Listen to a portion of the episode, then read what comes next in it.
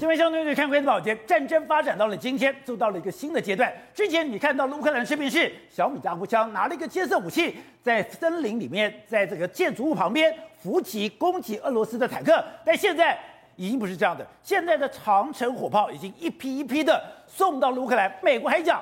现在乌克兰所得到的飞机将比两个礼拜都还要来得多，所以就不只是说我在地面的长城火炮，甚至连空中优势，现在的战况都跟过去不一样。而拜登还不止如此，拜登在昨天晚上就跟北约的国家，就跟 G7 的国家，一个国家一个国家的讨论，所以要求这些国家都提出实质的武器。所以就看到现在已经不是这轮型装甲，不是只有坦克，而是现在。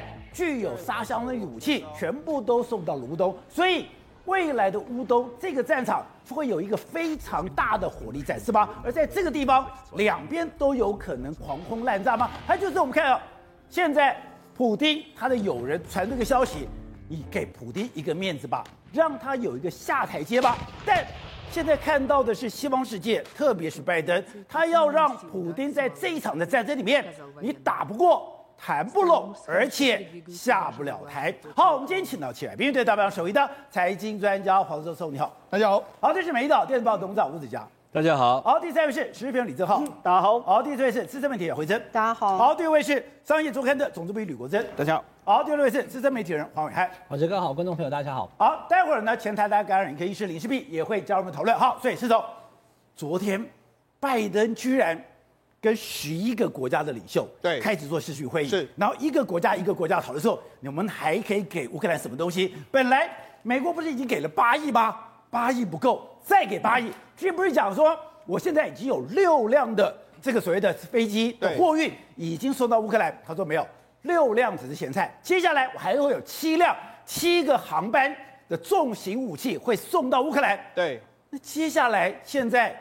决战乌东，对，决战乌东已经不是只是无人机，不是小米加步枪，不是只有监测武器，重型火炮都上场了。而且昨天的时候呢，拜登主持了一个会议，这个会议呢包包括召集了北约啦，包括说欧盟啦，还有什么加拿大、英国、德国、法国、意大利、波兰、日本等领导人，他们来做一个什么灭恶的一个最终章的讨论。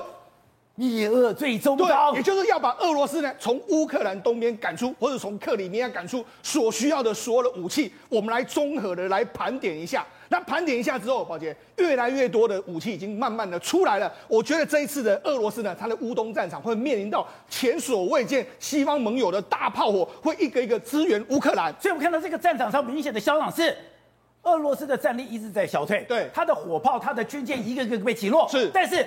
西方世界的整个真正重型火炮现在进来了。对，你看科比说什么？可用的这个作战机会比两个月、两个礼拜前更多，所以有空中的武力。那空中武力呢，整个乌东，我们曾经说乌东战场是个平原，所以平原作战里面来说的话，你要什么？你要制空权，好，我给你制空权，米十七给你，米格二十九可以给你，好，所以你可能有制空权的这个保护。另外，M 七七七的这个榴弹炮，你要传言中我也可能会给你，在硫磺的这个导弹我也给你，这个是攻击快速移动的，包括说像这个陆上的标的或是海上的标的，我也给你。另外一个还有英国的暴风者的导弹的这个装甲车，我也给你。所以现在哎，这些都像这个硫硫磺炮弹，还有这个暴风者中的装甲车，还有 M 七七的榴弹炮，这都是目前英美。所现役用的最强的武器，所以就有人说，乌克兰现在拿到武器都是西方最强最强的一笔的武器，现在已经来到了乌东，所以对俄罗斯来讲，他怎么打？你看乌乌东到目前为止，他所有重要据点一个都没有拿下。哦，再来就是说，黑海舰队根据目前他们自己讲了哦，已有百分之七十五的战力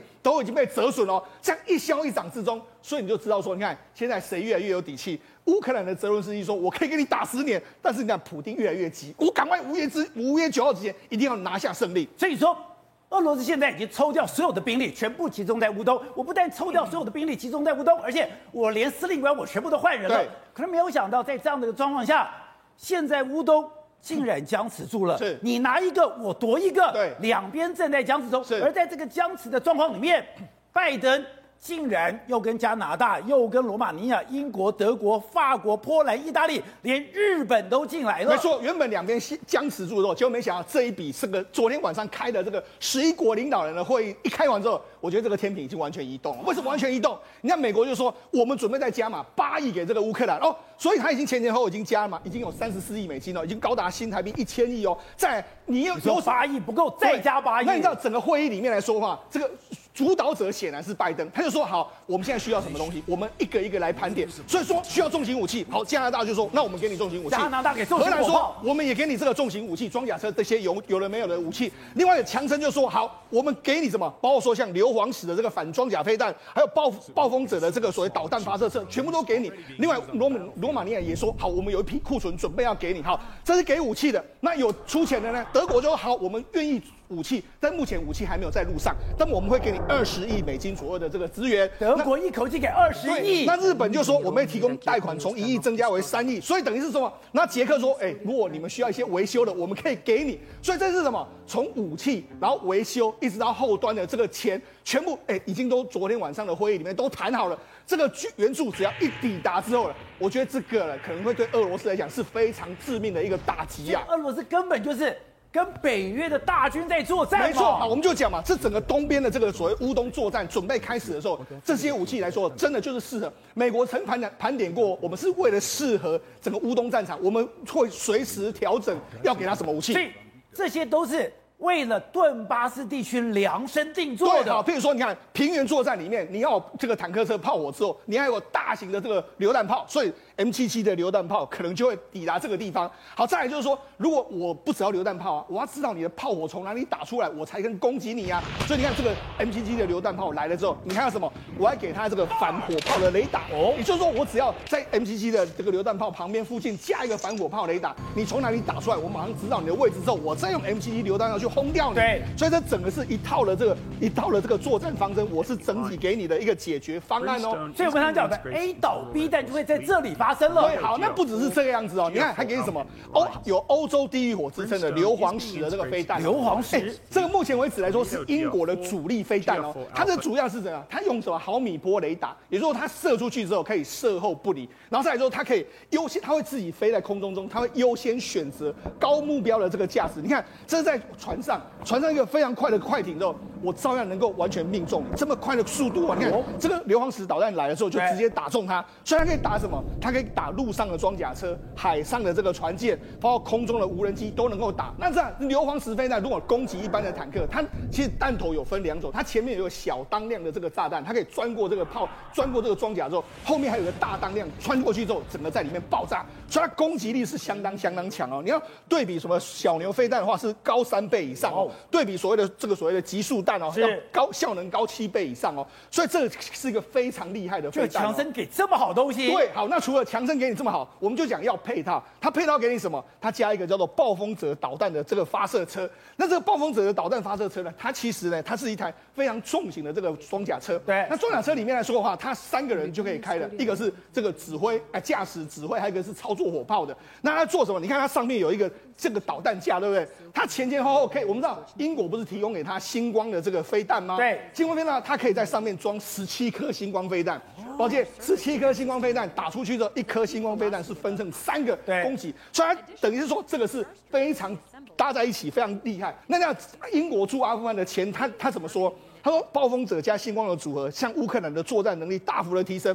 他说这整个打击命中率有百分之九十六。另外一个，它可以打到四马赫，所以也就是说，目前普丁的所有的坦克车大概没有一个车能够逃过星光飞弹加上暴风者，甚至还有硫磺子这些飞弹组合起来之后，这个绝对是相当相当致命的一个打击组合。而且我觉得最惊讶的是，之前乌克兰一直讲给我飞机，对，给我我需要制空权，关闭整个领空。”美国理都不理会，可是现在既然讲到现在米格二十九对已经准备给乌克兰了。是没错，你看，我们先来讲一下美国国防部说什么。他说，我们提供武器可能发生在顿巴斯地区的战斗类型的宽阔地区，那不是在基辅或者其他，所以他等于是量身定做。他就说，我们为顿巴斯战斗力量身定做，这个地形有点像堪萨斯州，美国的堪萨斯州，所以他是用美国堪萨斯州已经去考量过，他可能打仗需要用的，他这次全部给你。所以我们刚才讲到所有武器都是这样。好，那我们讲到重点，是你要有飞机嘛？那飞机怎么办呢？事实上，这一次呢，美国或是欧洲送给他的礼包是一些所谓的零组件，因为事实上，俄罗乌克兰这一次在打仗的时候，他们飞机有受到影响，但是他现在先给你一些零组件，让你修修之后，现在这个飞机可以飞，然后等到过过有米格机的零组件，它零组件，所以他就说你增加库存之后，就会比两个周、两个礼拜前有更多的这个可操作的这个战斗机。当然，接下来搞不好美国不排除欧盟不排除会再送武器、送这个飞机进去。那除了这个之外，乌克兰目前的这个重型火炮，我们讲到了什么七木的这个所谓的连这个火炮都完全出来，对，现在他们已经开始在乌东战场都出现了，这多管火箭弹就出来了，对他们已经开始在炮轰整个俄罗斯的这个相关的这个阵地哦，包括你可以看到最近起，如果你仔细看俄罗斯的坦克被击毁的时候，哎。过去一段时间，我们看的都是小规模的炸弹。你看，哎，现在的炸弹炸起来都是整个非常大，好像是重型火炮去打你的这个状况。这是目前为止来说，我们刚才宝杰不是提到很多地区都是你可能你争我夺，前一天是你的，后一天是我的。这就是乌克兰现在进入顿巴斯、顿内兹克一个被原本被俄罗斯占领了，他们现在进去这里面的画面。所以你看，其实整个被乌克兰拿去了。对，整个乌东战场上面就是已经呈现这样一个焦灼的一个局面了。所以他现在进行一个拉扯的一个战争。对，今天俄罗斯宣称说，我现在拿下了一个城镇。对，那接下来乌克兰马上讲。我又打回来了一个，对，就看到这个战况有多么焦灼。对，我们昨天讲到卢比日内等等的几个城市在没有你争我夺的这个状况。好，那实际上卢你除了这些你争我夺状况，巷战巷战我们就讲。我们要进入这个所谓乌东战场来说的话，一开始是平原作战，需要大火炮，但是进入城市里面就是巷战，巷战，所以巷战的这个地方一个一个发生。我们现在看到的巷战是在哪里？在马利波哦，马利波目前还是在巷战里面。这第一个画面是什么？这个亚速营的这个士兵呢？你看他们平常时间都躲在地底下，对，但他现在看到，哎，可能这个上面的炮轰结束了，那结束之后，哎，他们就慢慢的跑出来。跑出来之后，你看他们就进行能够有空档的时候，就进行一个发射火炮的动作。然后他刚被一个三吨的炸弹这样狂轰滥炸，对，炸完以后他还敢出来，还敢攻击。你看，你看他的视角，进去之后马上又跑，躲进去房间里面。这就是他们目前攻击的这个状况。好，那不只是他们这样攻击，俄罗斯也是一样。而且接下来是俄罗斯街头上面来说，这个不只是你亚速营出来。出来偷袭我，这是俄罗斯。俄罗斯的军官他们就说：“哎、欸，前面好像有这个亚速营的这个士兵，赶快去打吧。”然后他们你看，一有一个人就拿着这个火炮到前面去，然后发射了一个飞弹之后，这个指挥官在那边看，这边看看看，就让宝姐，你知道这个画面，你如果仔细听他的声音来说的话。其实他还可以听到对面乌克兰的人在讲话，那俄罗斯人已经在讲说，你们这个乌克兰人怎么样子？两个双方已经是互相听到对方声音，真的是巷战了。对，已经听听到对方的声音了。好，那除了这个之外，你看这是什么？这车臣的士兵也在这个地方，他们没多久之后遇到伏击，然后马上就哎中中枪倒地，然后他们就中枪倒地，真的你看马上一个人中枪倒地，哎。这个是啊，被步枪步枪打到，表示这个敌人可能就在周边而已。所以现在等于是说，大部分的时间里面是可能都可以看到敌人，或是听到敌人的声音的这样的情形。兵相接。对，那所以你看，这这个对这个目前为止还在亚速营里面的这个乌克兰第三十六的旅的这个这个指挥官，他就说，可能过几天的时候，搞不好我们就没办法待在这个地方。所以呢，现在整个乌东的地方，甚至是整个乌南作战的这个状况，其实是相当相当之激烈。好，这样来讲说，接下来的战争。会比过去还来得更惨烈。过去你看到是俄罗斯的狂轰滥炸，可是现在乌克兰也拿到了长城重火力的火炮。而这两边，我觉得最可怕的是，那乌东接下来会变成一个什么样的地方？因为乌克兰已经不断的说，现在在乌东，特别是顿巴斯这个地区，你赶快离开。难道会有一场更可怕的腥风血雨吗？没有错，整个乌克兰你可以想象，将近一百个俄罗斯的营级战术群在乌东狂轰滥炸，这个画面会是什么样的状况？一百个？对，因为目前是七十八个，可是现在情报来说会再增加十到十五个营级战术群，所以会是将近八十到一百个所谓营级战术群。所以你说，他已经把他的七十八个营级战斗群放到了顿巴斯地区对，而且他还会再增援十到十五个，所以会将近一百个在那边狂轰滥炸。整个乌东目前被炸的状况是怎么样？十七号就是礼拜天晚上，晚上哦打三百个打击目标轰炸点，你可能觉得还好。到十八号变一千两百个打击目标，到十九号昨天晚上打了一千两百六十个军用设施加一千两百一十四处的屯兵地，所以将近三千处的轰炸在乌东正在发生。所以目前乌东来说，这个顿巴斯地区真的是满目疮痍啊！而且这还只是俄罗斯的部分哦，乌克兰现在也重兵开始回击了嘛？对，所以我们。现在看到俄罗斯的军队，你看他现在藏在树林里面的这个坦克，你可以发现哦，过去你看这树林里面的坦克，它是被精准打击的。你看。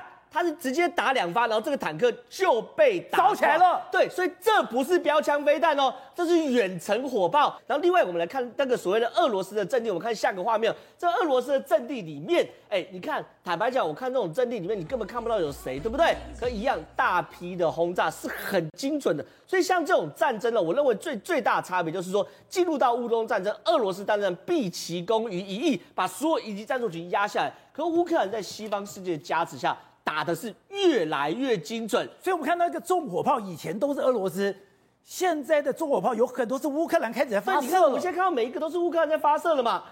所以对于乌克兰来说，在这场战争中，他敢不敢跟俄罗斯打？当然敢。而且呢，乌克兰有一个一直神秘的部队，就是右区武装部队，那这个时候加入了战场。右区武装部队没有听过对不对？我刚才讲，就是乌克兰另外一个亚速营。哦，那亚速营能不能打？当然能打。马利波就亚速营死守到现在。可是其实整个乌克兰境内不是只有亚速里这样极右派的武装组织，另外一个就是右区武装部队，他也大概一万人左右，现在全部投到乌东战场。所以对于乌克兰来说，现在所有战争。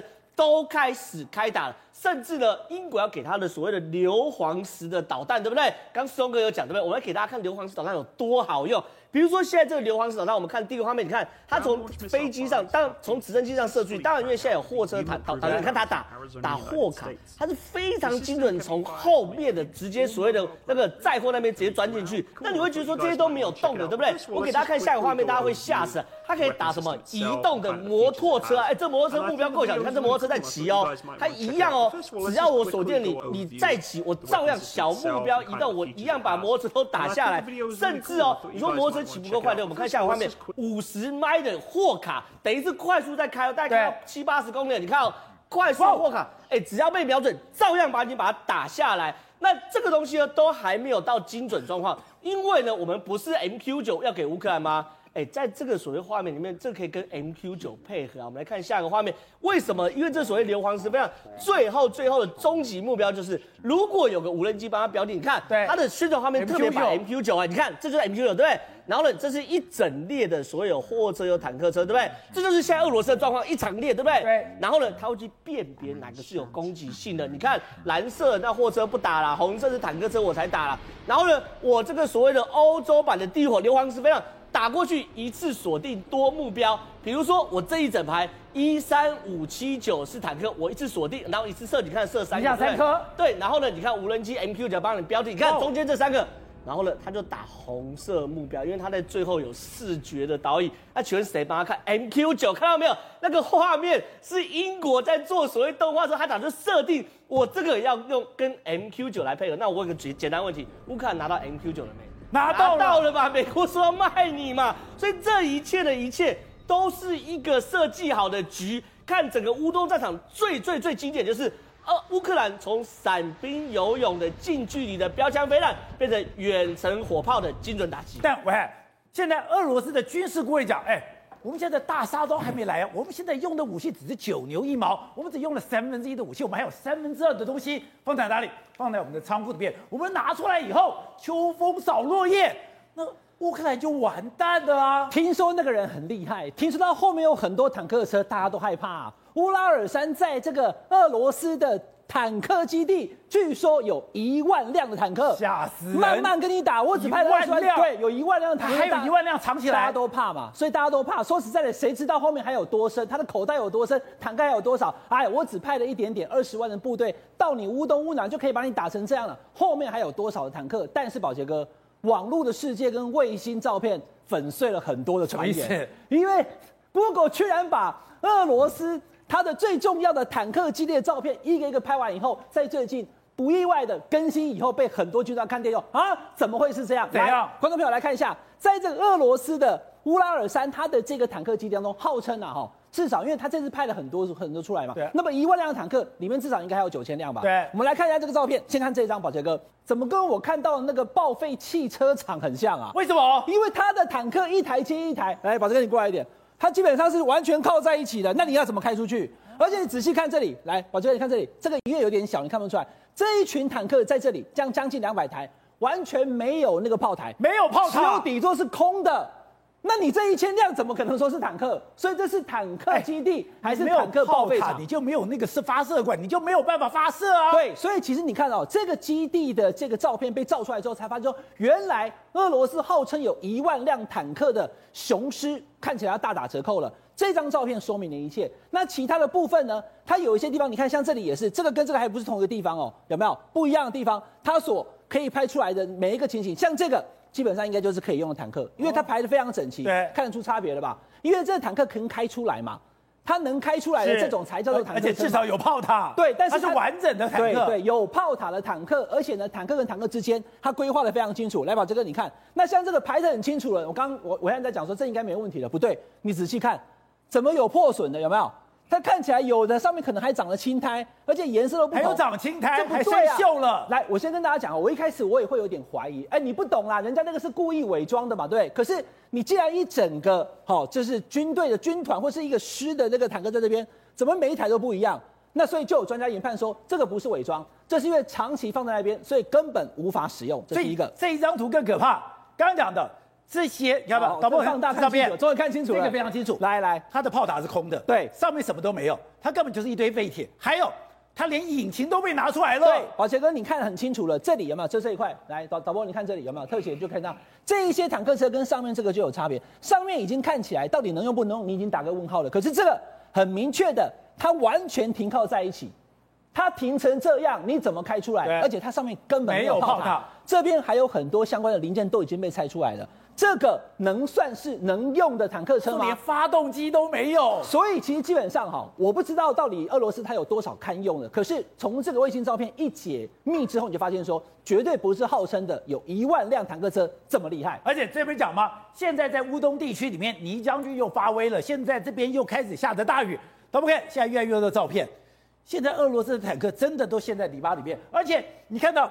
它很多的拖衣机不是拖着坦克吗？坦克上面都是泥巴。对，所以宝杰哥这一次的这个画面来导播放给大家看，就是你这个俄罗斯的坦克雄狮来的时候来势汹汹，可是呢来了以后呢，居然被虽然没有再种小麦了，被拖衣机给拖走了。他直接就这样拖，这个是真实的画面，有没有？所以不管是什么状况，可能因为下雨的关系泥泞，所以他没有办法，履带也受到影响。这是他的坦克神话现在破灭。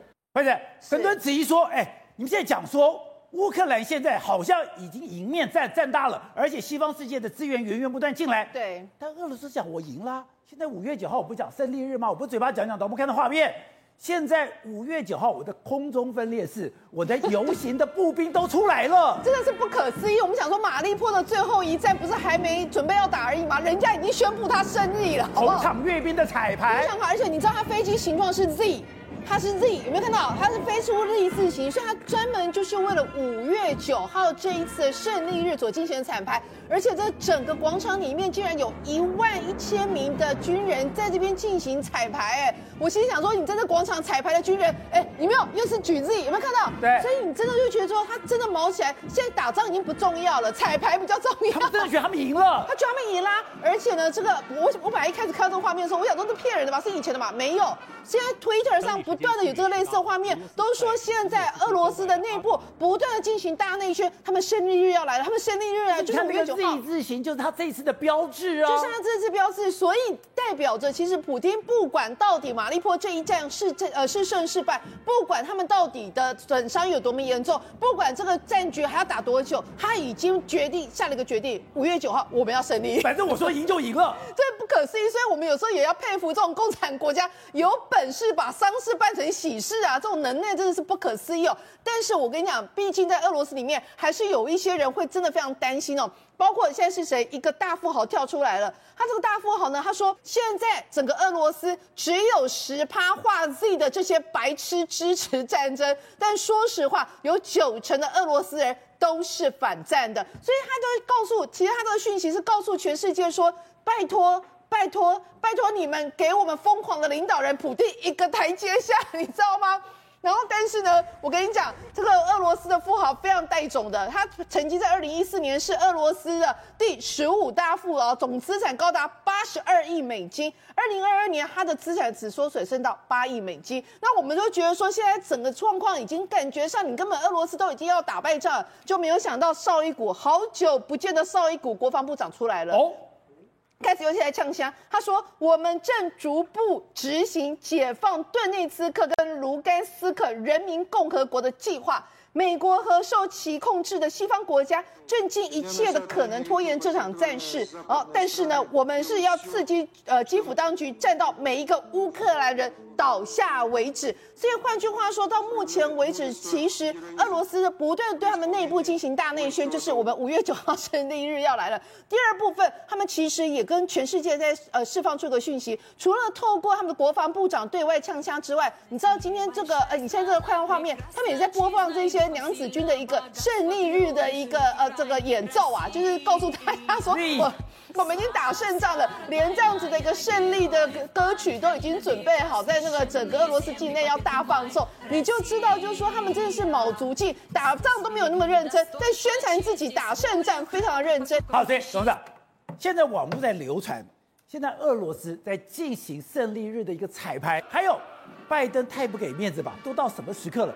居然跟十一个国家的领袖，大家开始商谈，出钱的出钱，出力的出力。德国说，我的军火库已经没钱了，没没有东西了，钱给我交出来。哎，你完全不给普丁任何下台阶。今天最重要的就是拜登召集了这十一个国家的领袖的的九十分钟对谈，这个最重要，因为这个都是就确定了很多的后续的资源跟武器的后续的持续的供应这场战争。所以你看到那个泽伦斯基讲的话很简单，他就完全把拜登的意志传达，说我乌克兰要跟你俄罗斯再干十年，我 干嘛干十年？昏倒了嘛？就干十年，你我你中间就就是他豁出去了嘛？对，但是这个就是哎没有哦，我现在开始这样说，如果未来的十年，我的战场就在乌东，反正乌东都已经打了八年。我打了八年，我再打十年又如何？那我其他地方刚刚讲的，基辅的外交官都回来了，基辅的地很多地方开始已经该播种的播种了，我该生活的生活了。所以只要西方世界我的火力把你压在乌东，打多久是谁倒霉啊？是，所以说这个概念并不是泽伦斯基的概念嘛，这个概念是拜登的概念嘛，因为拜登今天在设定这场战争的基础上。就是希望是一个持久战，对，这个持久战就是拖垮俄罗斯，很简单这个道理，没有任何一个国家能够打持久战，包括最富有的这个美国，对，阿富汗越战多惨啊，阿最近的阿富汗多惨，把国家拖垮，搞成因为他打了阿富汗，就是长达十几年时间，二十年，二十年就创造了一个富裕的中国，对，变成挑战他的霸权，就这么简单。就老大老二轮流干啊，对不对？这样子，所以这个仗不能打持久战的，打持久战要打钞票的，不是以前那种小米加步小米小米加步枪时代不一样。好像这个仗怎么可能打持久战？都是钱啊，一天好几亿美金往里面堆堆堆堆堆。刚刚八亿刚开开过会，今天又八亿来了，那都是美金啊，对不对？所以它这个东西就是现在这个确定的一件事情，就是拜登美国的霸权地位非常确定。他要把欧洲搞定。对，你看欧洲搞定的时候，他夹带了一个人，就是日本的首相，就是欧亚，他世界当地球地球王的地位确定嘛？好，那看来在第二个问题，现在他们要准备所谓作战的所谓顿巴斯作战，顿巴斯不是普通地方，顿巴斯是已经跟这个在在乌东地区已经作战了八年的战区哦，已经打了八年了。换言之讲，顿巴斯是什么地方，你知道吗？顿巴斯是铜墙铁壁，它的整个的防卫工事早就被俄被俄罗斯的部队打得稀巴烂，你打了多少次了？在顿巴斯俄罗斯的布局里面，它的坦克的数量，按照百分比来看的话，已经比打基辅的时候少了一半。哦，为什么少一半？你知道吗？它增加了一半的步兵师，他派了好几个，就步兵师有好几万在里面。对，所以他把步兵师在准备，就做你刚刚看到的那几个城市的巷战。对，他知道我在这边。派的，所以没有装甲大装甲坦克大战，没有坦克大决战，这是中共今天的这个。我看几个这个正面的西方的科学家、西方军人也是这样评论。所以在顿巴斯不会出现坦克大决战，完全出现这城市中的之间的巷战的对决。对，那这个时候就要看大家的情报跟反情报系统谁比较强，谁比较灵活，谁能够打带跑。啊，这个俄罗这个这个就就乌克兰的打带跑战术在这边可以充分的发挥出来，但是你他有一个，当然俄罗斯就吹牛逼了嘛，然后他们手上有一个筹码，什么筹码你知道吧？他们有刚刚你那张图看到的，就是白俄罗斯部队哦，白俄罗斯部队如果动的话，所以他还放了一支部队在，在还没有完全从基辅撤退，啊，就是哈尔科夫科夫这个部分。所以现在俄罗斯摆出来的一个表面上是顿巴斯，其实还想要摆出有可能攻基辅的可能性。所以这两边都是尔虞我诈。